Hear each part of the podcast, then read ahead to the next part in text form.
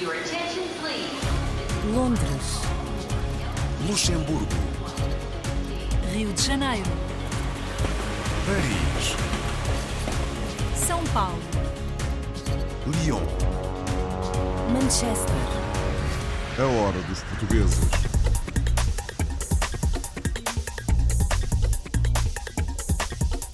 Bem-vindos à edição semanal da Hora dos Portugueses. Por estes dias, a recordarmos histórias já conhecidas, com episódios emitidos anteriormente aqui na antena da RDP Internacional. Hoje trazemos de volta uma visita ao cemitério judeu de Bordeus, que foi criado por portugueses.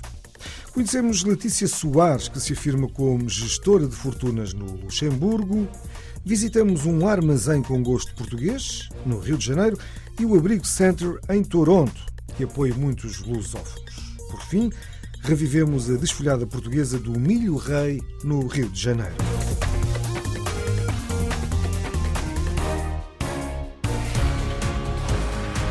França.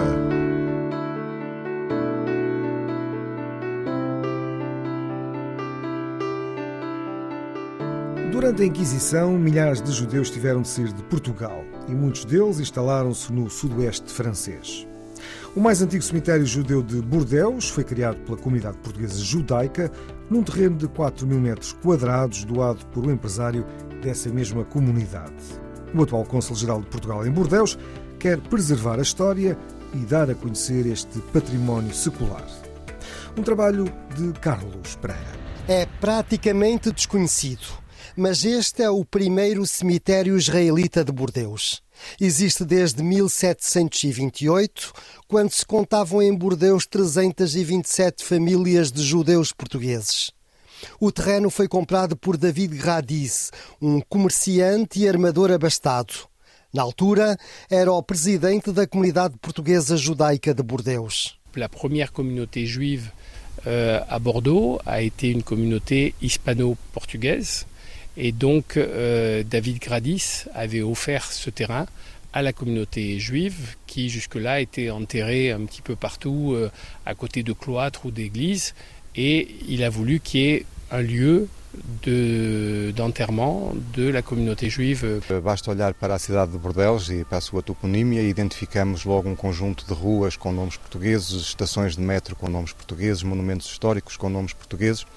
E essa história da comunidade judaica, de alguma forma, associa-se também às ações do cônsul Aristides de Sousa Mendes, uma vez que as suas ações salvaram, enfim, de entre as, os milhares de pessoas que, que puderam receber vistos na altura, uma parte muito substancial também eh, eram provenientes da comunidade judaica. Mário Gomes é o atual cônsul-geral de Portugal em Bordeus. Interessou-se por este espaço inscrito na lista do Património Histórico Municipal. Inicialmente o terreno tinha cerca de 4 mil metros quadrados, mas uma parte foi expropriada em 1911 e foi ali construída uma fábrica de armamento antes da Primeira Guerra Mundial. A comunidade recuperou as campas, mas o cemitério ficou praticamente abandonado. Eh, ao longo dos anos foi-se degradando o espaço e, e- a própria possibilidade de o visitar tornou-se cada vez mais escassa.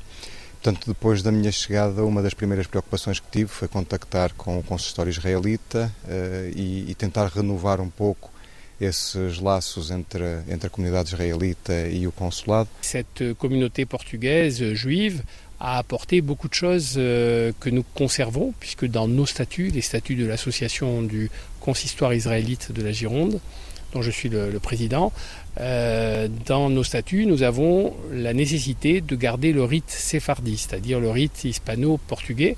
Et donc dans la synagogue, nous chantons encore en hébreu bien entendu, comme dans toutes les synagogues, mais également avec des chants et des liturgies qui ont été apportés par la communauté juive portugaise, euh, qui après est allée vers Bayonne, vers euh, Amsterdam et vers d'autres pays, et essentiellement Bordeaux. Na sinagoga de Bordeus ainda se canta em ladino e o presidente do consistório israelita promete agora identificar uma a uma todas as campas e quer criar um suporte digital em memória das famílias que aqui foram sepultadas. Ça fait plusieurs mois que nous travaillons sur ce projet du cimetière qui est inscrit à l'inventaire des monuments historiques et nous mettons en place un projet avec un architecte paysager et avec la volonté de redonner, si je peux dire, la vie à ce cimetière et en particulier à ces pierres tombales qui avaient été euh, expulsées. Donc on a envie de, re- de redonner un nom à chacune de ces pierres et, et- et voilà pourquoi on est, on est très motivé par, euh, par la préservation de ce, de ce patrimoine. Portanto, a nossa preocupação foi visitar o espaço, foi procurar ajudar eh, o consistório israelita na sua recuperação, eh, procurar mobilizar a comunidade portuguesa atual, no fundo, eh, eh, dando-lhes a conhecer eh, não só o espaço, mas também a história das comunidades portuguesas que por aqui passaram antes. On a des familles qui s'appellent euh, Torres, on a des familles qui s'appellent Cardozo, on a des familles qui s'appellent Manuel Pereira euh, Guimarães, qui est un ami et qui travaille beaucoup dans, ce projet. Donc ces familles-là, on les connaît, elles existent encore, elles sont très volontaires pour qu'on préserve ce cimetière et, et cette histoire. Mais nous, de toute façon, la mémoire des Portugais, elle est inscrite dans nos offices de tous les jours, puisqu'on maintient ce qu'on appelle un minag, c'est-à-dire une tradition euh, portugaise. A comunidade judaica portuguesa instalou-se essencialmente aqui em Bordeaux e toda esta região do sul-oeste da França e eh, daqui saíram algumas personalidades importantes para a França, nomeadamente um antigo primeiro-ministro, Pierre Mendès France. Luxemburgo.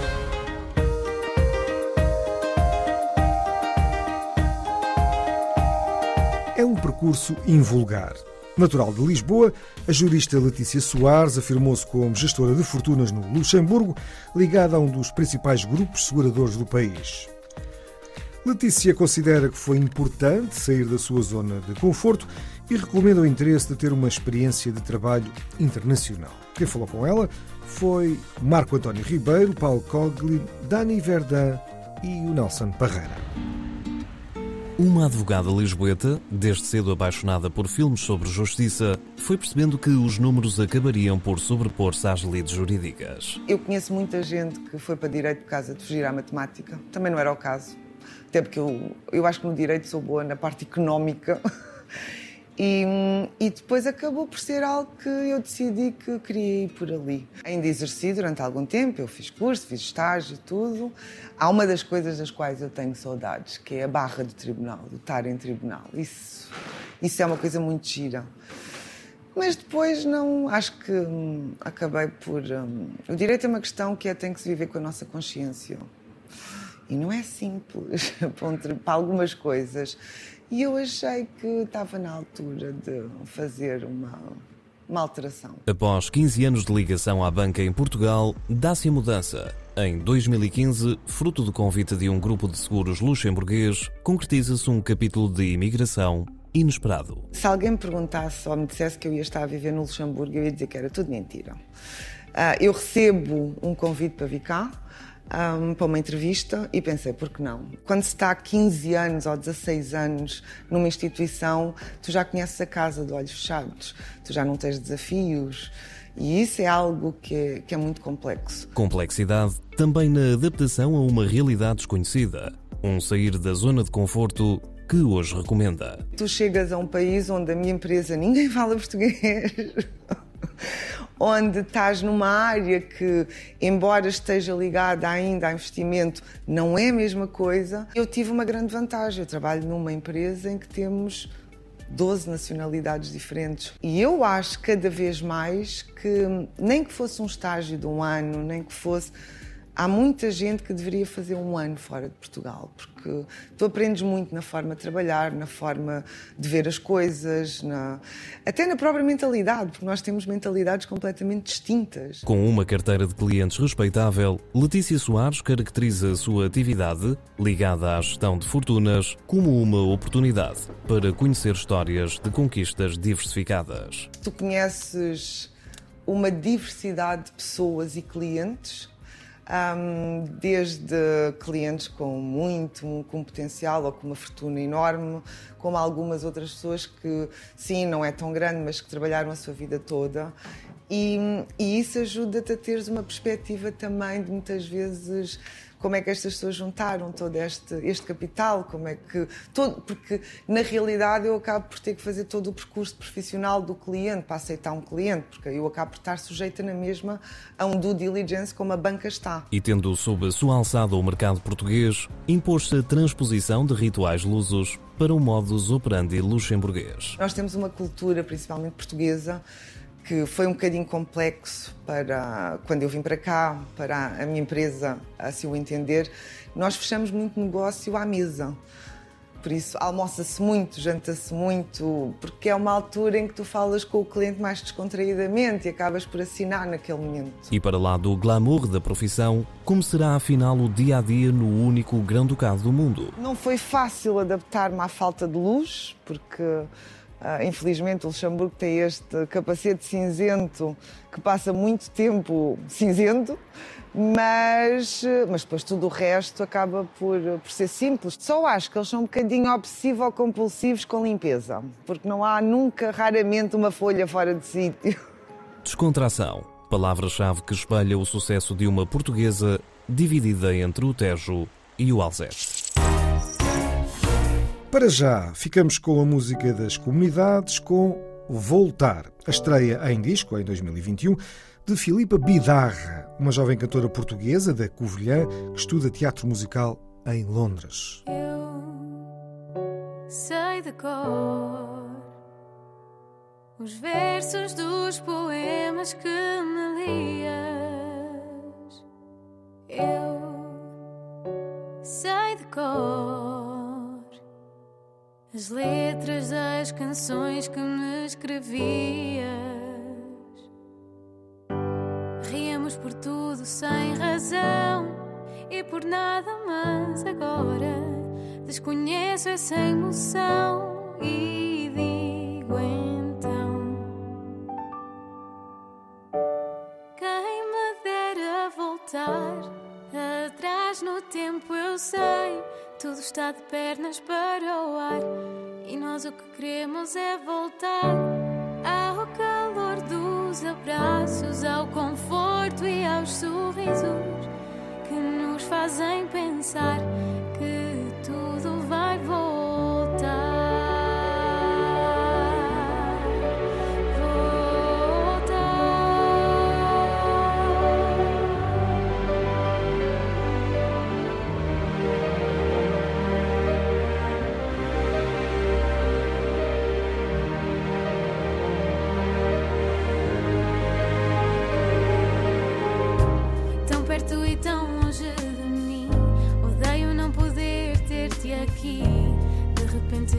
assim sem ti.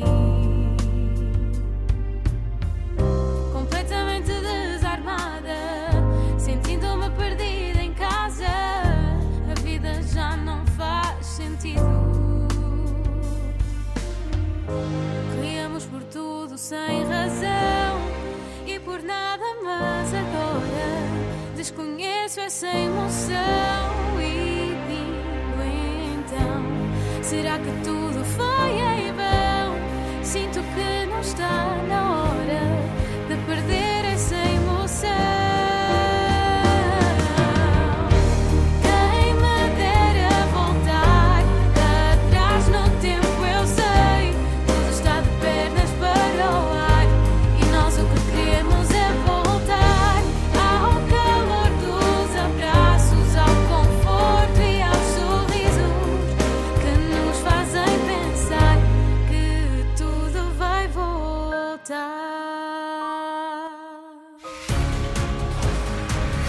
Brasil.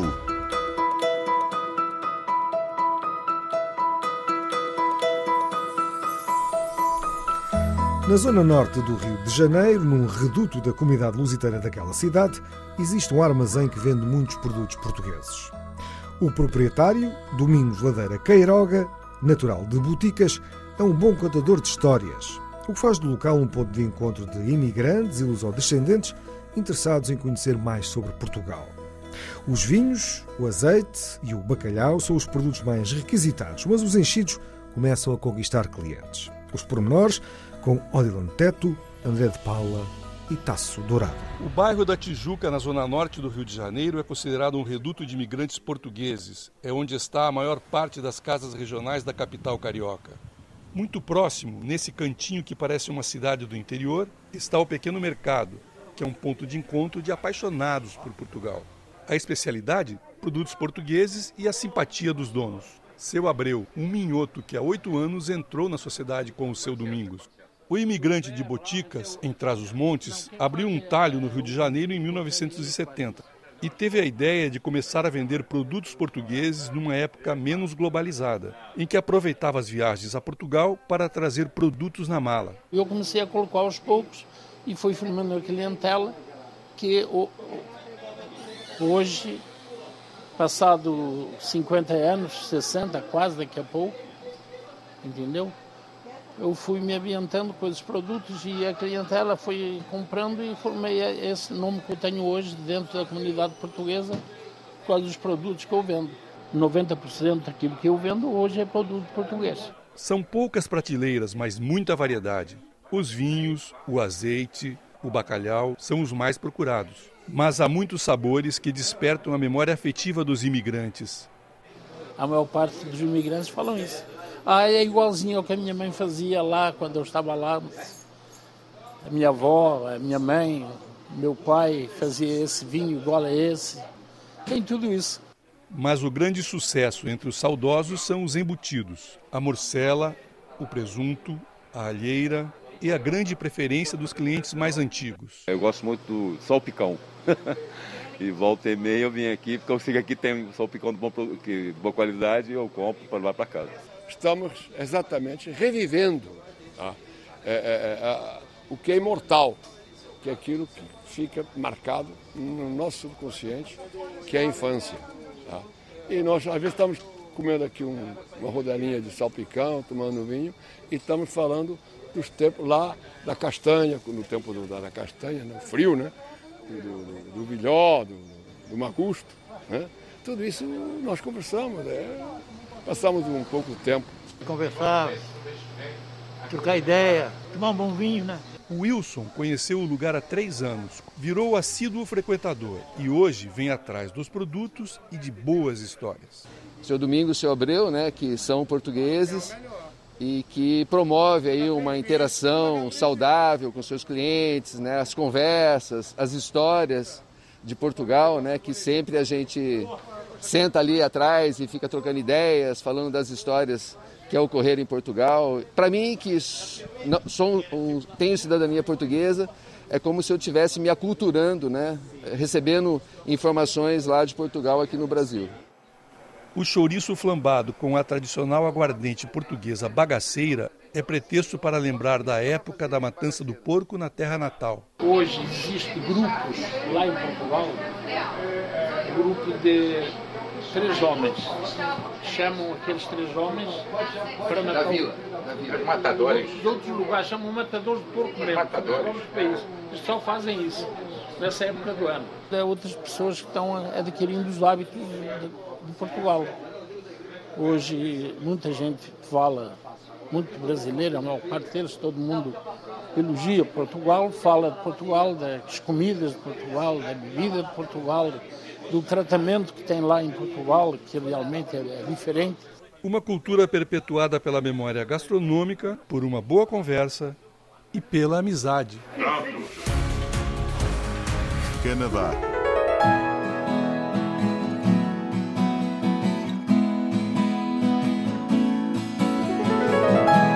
O Abrigo Center é uma das organizações mais conhecidas e acarinhadas pela comunidade lusófona no Canadá.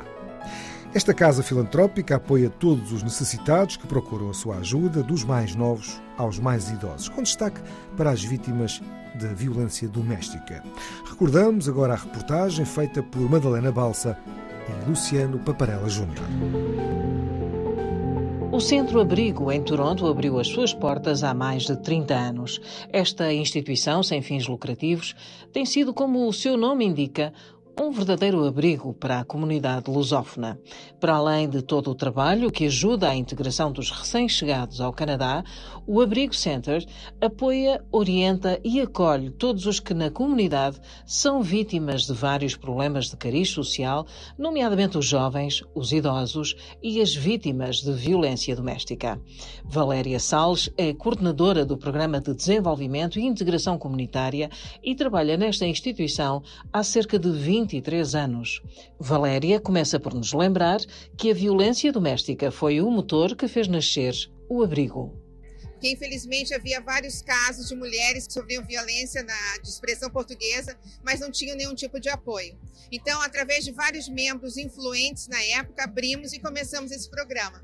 Mas conforme a comunidade foi precisando de mais programas, nós fomos aumentando eles. Então, hoje, não só a violência contra a mulher, esse programa que a gente continua tendo todo um cuidado, mas a gente tem um programa para seniors, tem um programas para mães, tem um programas para as pessoas que chegaram aqui, para as pessoas que estão aqui há muitos anos.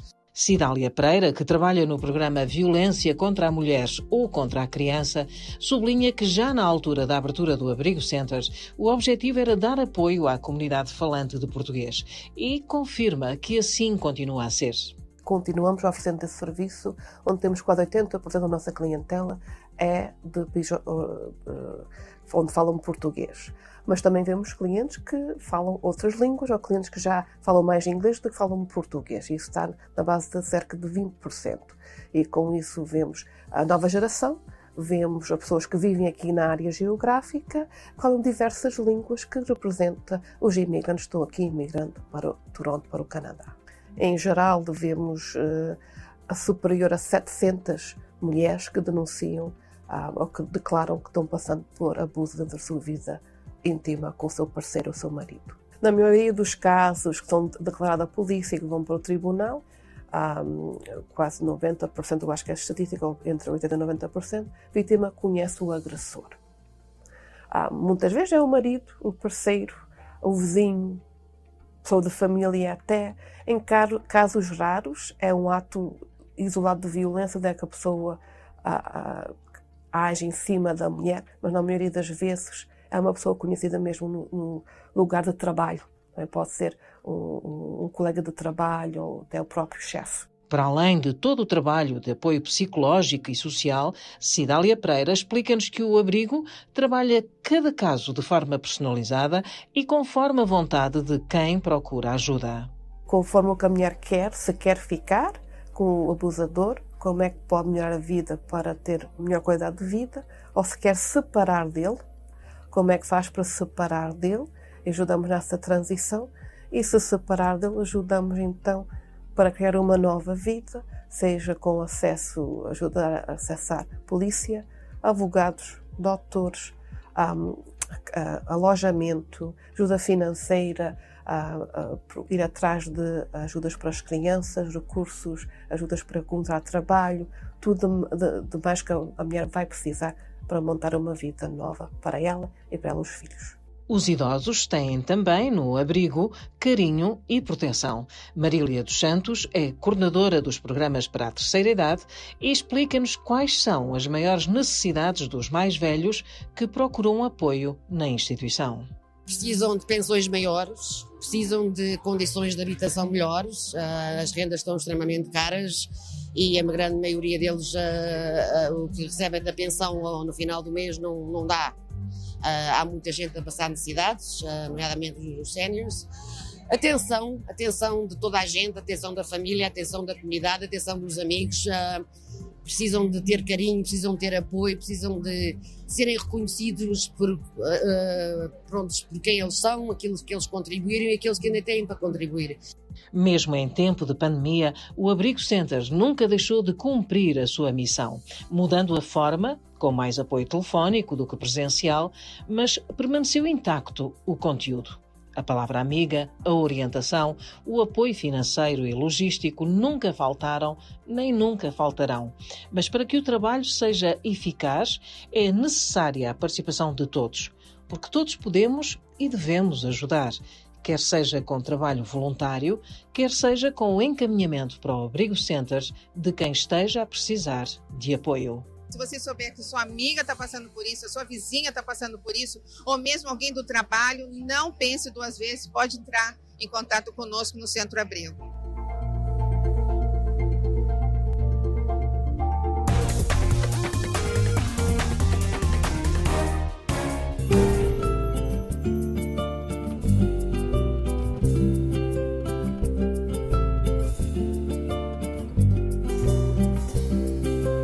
Mesmo se diferem as origens, só uma expressão vem nos unir. Tá marcada em cada um de nós. A mesma emoção, a mesma voz, sensibilidade à flor da pele cores da esperança, corações no tempo, pulsação, como sendo única nação. De Morgoa, Madeira, Soris, Moçambique, Angola, Macau, Cabo Verde, Brasil, língua mãe, lusofonia, língua mãe, lusofonia. No horizonte um novo pensar, toda estrela no céu, seu lugar. Vida, história, luta, tradição. O destino de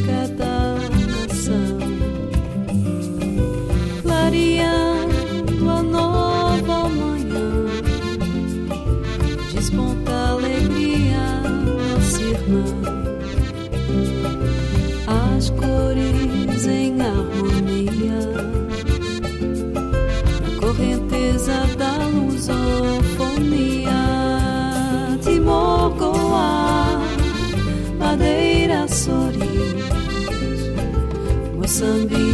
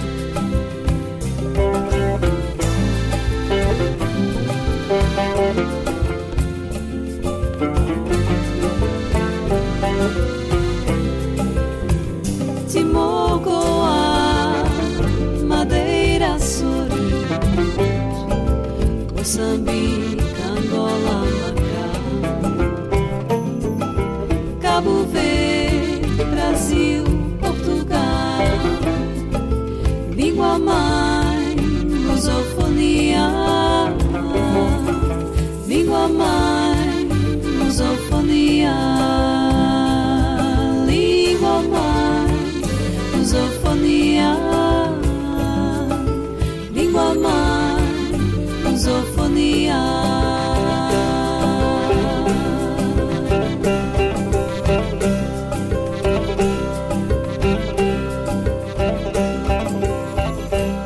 a ouvir a música da diáspora com Lusofonia por Maria Teresa, uma setubalense que em 2007, altura em que representou Portugal no Festival Eurovisão da Canção na Finlândia, conhecíamos por Sabrina.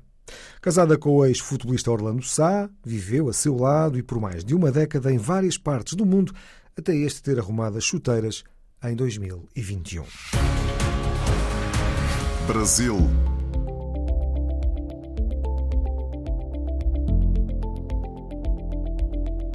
A fechar esta emissão, vamos à Casa Regional de Trás-os-Montes e Alto Douro, no Rio de Janeiro, onde se revive a tradição de desfolhada do milho rei no principal salão de festas daquela casa. A desfolhada é uma tradição que remete à mesa farta e às festas das colheitas que persistem na memória de quem viveu nas aldeias rurais portuguesas. Como nos dão conta Frederico Roriz, Odilo Neteto, André de Paula e Tasso Dourado. A música recebe quem chega à casa regional Traz os Montes e Alto Douro para mais um domingo de encontros e lembranças da terra natal.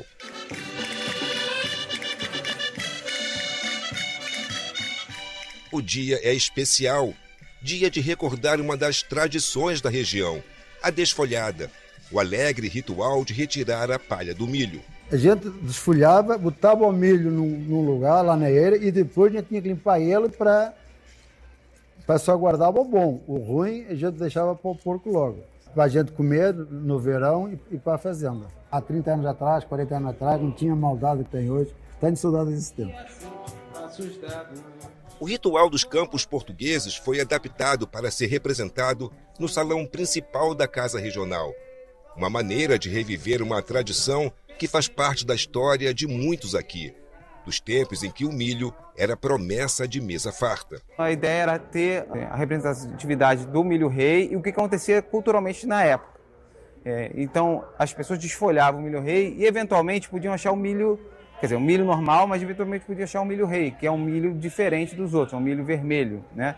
E quem achasse esse milho é, tinha, era agraciado, vamos dizer assim, com uma prenda, que era normalmente era um beijinho dos rapazes ou das moças.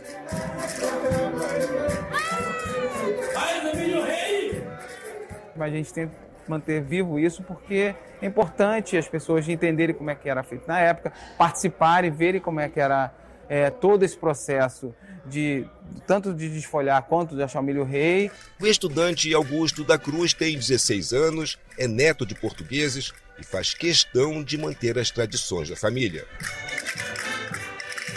Meus pais se conheceram na casa portuguesa, quando minha mãe estava grávida, ela estava indo na casa portuguesa também. Depois que eu nasci, eu continuei, fiquei lá no berço, na casa portuguesa, eles dançando, eu ouvindo a música e curtindo.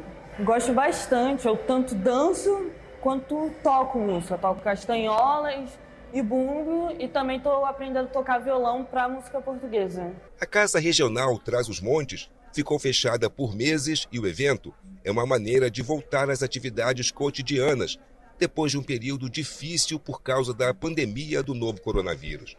A vacinação tem possibilitado um retorno mais seguro e a realização dos tradicionais almoços de domingo, que além de matar as saudades, também ajuda a levantar fundos para as dívidas adquiridas durante o período que a casa ficou fechada. Está sendo difícil, mas a gente com muito trabalho, com a ajuda de todo mundo, gente está conseguindo honrar os nossos compromissos. E vocês viviam como de aluguel de salão? A gente de aluguel de salão, nossas festas, que a gente fazia duas festas por, por mês. Botava 300 pessoas aí. A gente dava, dava, um lucro, dava um lucrozinho bom. O diretor da casa é Ismael Martins, que nasceu na aldeia Covas do Barroso, em Trás-os-Montes. Ele é o mais novo de 11 irmãos que vieram para o Brasil em busca de novas oportunidades. Ismael foi o último a se aventurar e chegou ao Rio de Janeiro em 1986, aos 17 anos de idade. Casou-se, teve filhos e, assim como muitos outros conterrâneos, tornou-se um próspero comerciante. Hoje, dedica boa parte de seu tempo à administração da Casa Regional de Trás-os-Montes, que ano que vem completa um século de existência. Uma data para ser comemorada. 100 anos é 100 anos, não. Uma, uma casa portuguesa com 100 anos, na crise que a gente está vivendo, não é uma, acho que é uma data que a gente tem que comemorar com muita alegria, com muita coisa, que a gente está tentando segurar a casa em pé. São 100 anos de resistência e de valorização da cultura e do folclore dessa zona de Portugal, que tem um povo valoroso e muito rico em tradições.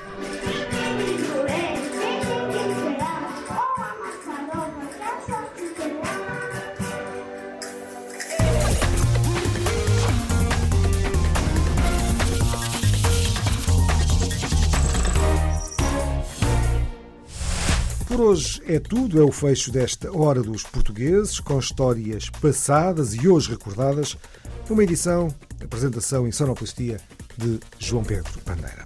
Até à próxima.